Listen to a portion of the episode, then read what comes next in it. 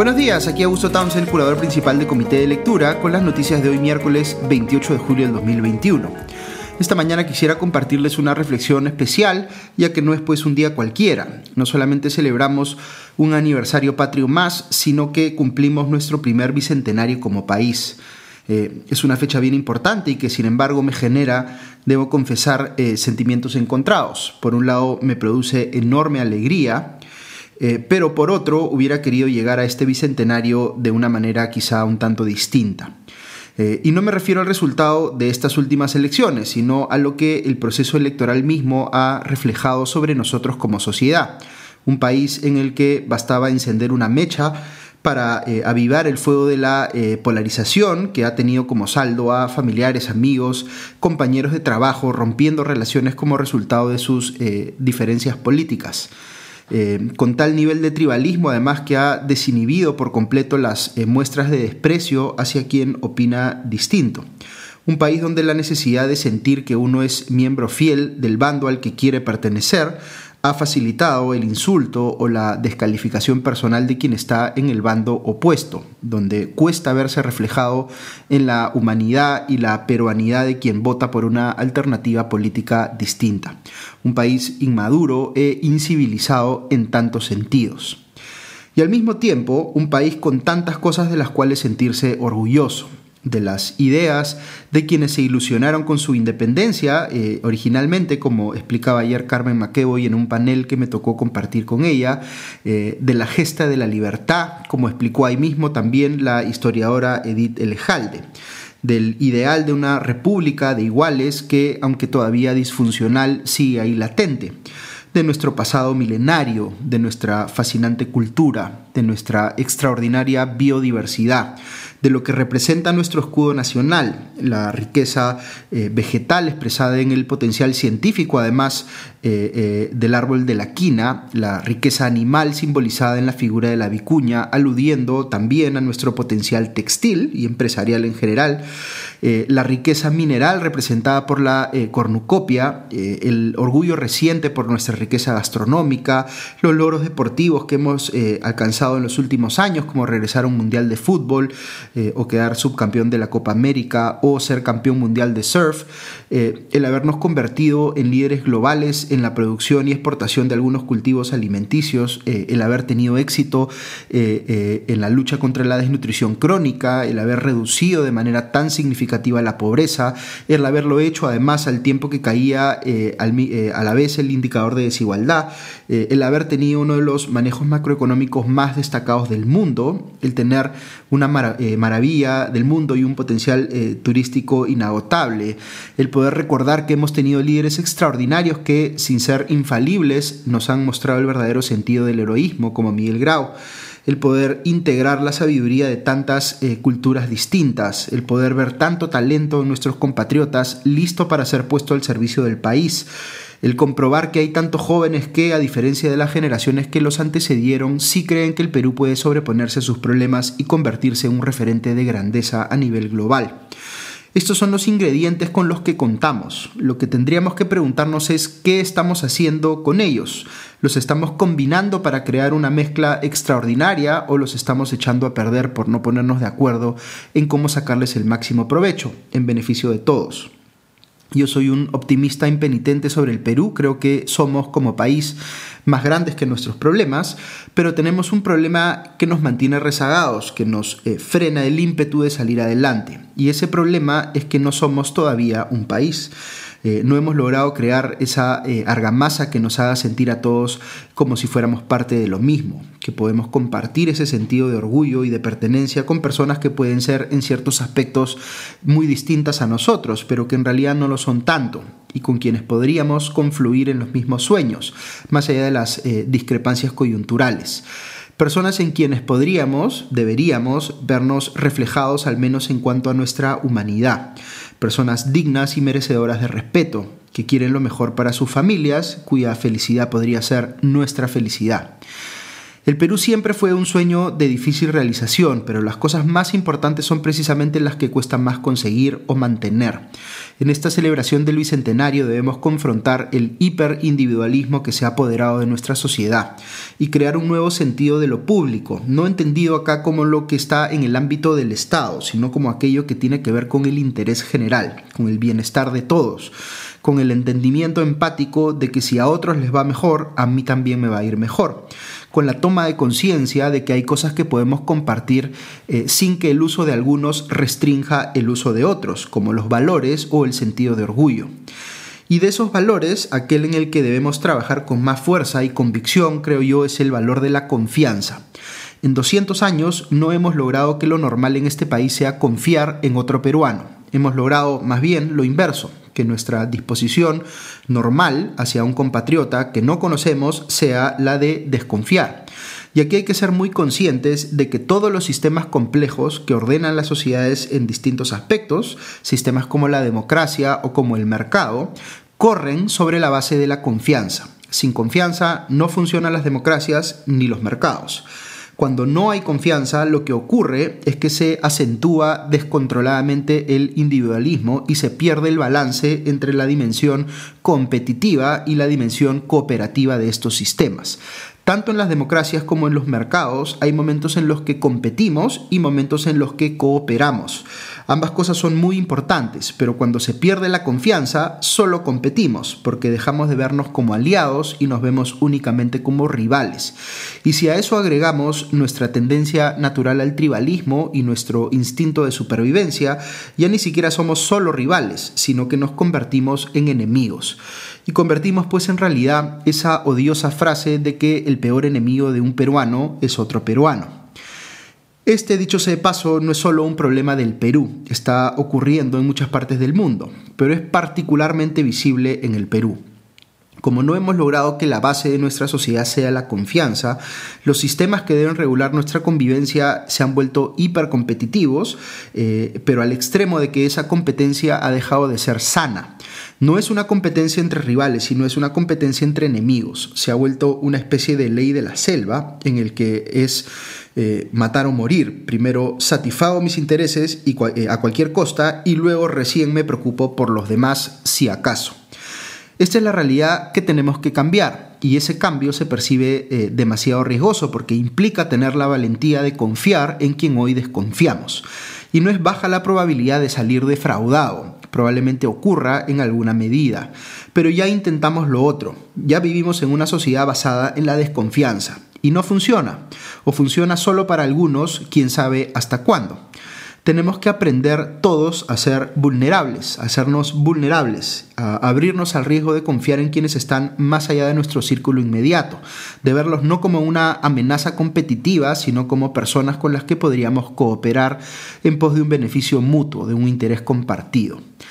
Algunos escucharán esta reflexión esta mañana y pensarán que les estoy sugiriendo que confíen ciegamente en el gobierno que asume hoy, un gobierno que quizás sientan, como yo, que ha dado eh, demasiadas razones para desconfiar. No se trata aquí, por supuesto, de ser ingenuos, pero yo les sugeriría que distingan por un momento a los políticos que asumen el gobierno de los electores que votaron por esos políticos. ¿Qué distingue, por ejemplo, a un votante de Pedro Castillo de un votante de Keiko Fujimori? Ciertamente sus preferencias políticas, pero yo me atrevería a decir que tienen muchas más cosas en común de lo que se imaginan y que son más bien los políticos los que necesitan polarizar, eh, polarizarlos en beneficio de sus propios intereses electorales. Piensen en una familia que puede darse el lujo de pedir comida a la casa y se hace una votación para ver qué se pide. Unos van a tratar de convencer a otros, pero si no hay consenso y se pasa al voto, alguien definitivamente quedará insatisfecho. Pero esa familia no deja de ser una familia por el resultado de ese voto. Lo único que ocurre es que se da una dinámica competitiva, coyuntural, en un sistema complejo donde la regla general es o debiera ser la cooperación. Lo mismo pasa en la política en ciertos momentos competimos porque no podemos elegir por consenso a nuestros representantes, por eso tenemos elecciones. Pero la lógica general en la que nos relacionamos como ciudadanos debe ser una de cooperación, más allá de que compitamos eh, coyunturalmente por elegir a nuestros representantes. Fíjense en este punto porque es bien importante. El tipo de confianza al que me estoy refiriendo no es principalmente la confianza hacia los políticos, sino la confianza entre ciudadanos con diferencias políticas. Es decir, que cualquiera de ustedes que votó por Keiko Fujimori pueda sentir que quienes lo hicieron por Pedro Castillo tuvieron razones válidas para hacerlo. Y lo mismo a la inversa y que nuestras razones para votar por quienes votamos no sean pues mutuamente excluyentes eh, con las de quienes votaron por una alternativa distinta. Eh, eh, como digamos el que unos, unos prefieran un tipo de comida frente a otro o sean hinchas de un equipo deportivo frente a otros, ese tipo de cosas digamos no hace que unos sean buenos peruanos y otros no, como que el votar por la alternativa A no hace que esos peruanos sean mejores que los que votan por la alternativa B. Eh, esa es la confianza a la que me refiero eh, y que debe estar en la base de todo, a sentirnos que todos somos igualmente dignos, igualmente eh, respetables, más allá de este tipo de decisiones que vamos tomando cuando se nos ponen circunstancias competitivas, como cuando hay una elección política. Ahí es donde tenemos que empezar, como les decía, a trabajar para cambiar las cosas. Y mientras lo hagamos, los políticos nos van a seguir defraudando, lamentablemente, es esperable. Ojalá que cada vez menos, pero eh, cuando hayamos generado ese vínculo de confianza que nos permita dialogar respetuosamente entre quienes estamos en orillas políticas distintas, será pues más fácil lograr consensos mínimos sobre qué es lo que necesitamos para cambiar. Eh, y los votantes de distintos eh, espacios políticos nos daremos cuenta que tenemos cosas en común, como que nos sentimos igualmente defraudados por nuestros representantes políticos o por el tipo de política que tenemos. Y quizá hasta nos pongamos de acuerdo sobre los cambios que debemos hacerle al sistema para tener mejores políticos y una mejor política. Y cada quien seguirá, por supuesto, votando por las opciones que sientan más cercanas a sus intereses, naturalmente. Pero la confianza generada nos pondrá en mejor condición para dialogar e identificar aquello en lo que coincidimos y podemos empujar todos juntos. O en todo caso, aquellas concesiones que nos podemos hacer mutuamente, que es eh, algo absolutamente normal en política. Por ejemplo, unos quieren más libertad para invertir y otros quieren más seguridad para trabajar. Pues ahí podríamos encontrar cómo mejorar la situación en ambos aspectos a la vez eh, y dejar de lado pues esta mentalidad del todo o nada. Es decir, o me dan todo lo que pido tal cual lo pido o eh, no accedo a dar nada a cambio. La falta de confianza hace también pues que veamos la política de forma tan maximalista, que la convierte en un juego de suma cero, es decir, si uno gana, necesariamente el otro pierde. No se concibe eh, la posibilidad de que ambas partes puedan ganar, y esa debiera ser la regla general, tanto en la política, en la democracia, digamos, como en los mercados, tanto, eh, digamos, eh, en lo político como en lo económico. Ahora les voy a hacer un comentario sobre Pedro Castillo, quien asume hoy la presidencia. Tengo eh, enormes discrepancias programáticas e ideológicas con las ideas que él y su partido han defendido en campaña. Algunas de esas discrepancias son tan fuertes que me hacen pensar que su presidencia podría ser un riesgo para la democracia y para la continuidad del progreso económico del país. Creo que no está preparado él eh, para el cargo y que no está rodeado de gente con experiencia y conocimientos suficientes para asumir las responsabilidades de conducir al Estado. Creo que mientras siga sin deslindar de los casos de corrupción que involucran a dirigentes de su partido y a la influencia de un personaje tan cuestionable como eh, Vladimir Cerrón, va a ser muy difícil darle el beneficio de la duda eh, y más bien muchos asumirán, como ya lo han hecho, eh, la posición de tratar de limitar al máximo el margen de maniobra del nuevo gobierno para casi que conducirlo a la irrelevancia. La democracia es, como ustedes saben, un sistema para controlar el poder, para que nadie pueda ejercerlo de manera arbitraria. Y la elección que acabamos de tener no le ha dado una ventaja clara a quien se llevó la presidencia, sino un margen de apenas unas décimas. No se puede decir, por tanto, que haya habido un mandato electoral de cambios revolucionarios en el país. Casi tanta gente votó eh, por Castillo como hubo gente que prefirió votar por el programa más moderado de la alternativa. Las recientes encuestas muestran además que no hay un apoyo mayoritario a la propuesta de Perú Libre de convocar a una asamblea constituyente para hacer un cambio total de la constitución. Y como se acaba de ver en el Congreso, la coalición principal de bancadas eh, eh, en el Congreso es de oposición. Por tanto, no se ve un escenario que sustente un viraje radical eh, como el que uno escucha en las palabras de, por ejemplo, Vladimir Serrón. Castillo va a tener que plegarse en alguna medida hacia el centro para poder gobernar. Dicho eso, sería muy mezquino desear que su gobierno termine siendo un fracaso. El fracaso de un gobierno, inclusive de aquellos que están en las antípodas de nuestras preferencias ideológicas, es el fracaso de todo el país aun cuando eh, corresponda estar vigilantes para confrontar, eh, por ejemplo, cualquier propuesta que lleve al gobierno por la vía, eh, de, digamos, del autoritarismo, sí hay que ayudarlo o darle al menos una chance para que consiga avances en temas en los cuales no hay tanto disenso. Como en la necesidad de mejorar el acceso y la calidad de los servicios de salud y de educación en el país, el tener políticas promotoras de la pequeña agricultura, repensar el excesivo centralismo de nuestro Estado, generar cambios realmente significativos en materia de igualdad de oportunidades y reactivar la generación de empleo. Va a haber mucho que discutir en los aspectos específicos, en el cómo, digamos, de estos cambios, eh, eh, eh, en estas y otras materias, pero ojalá pueda haber avances importantes en ellas durante el gobierno de Castillo. No hay que olvidar que su elección es en alguna medida también el resultado de una pandemia durísima que ha cobrado cientos de miles de vidas en el país y destruido millones de empleos.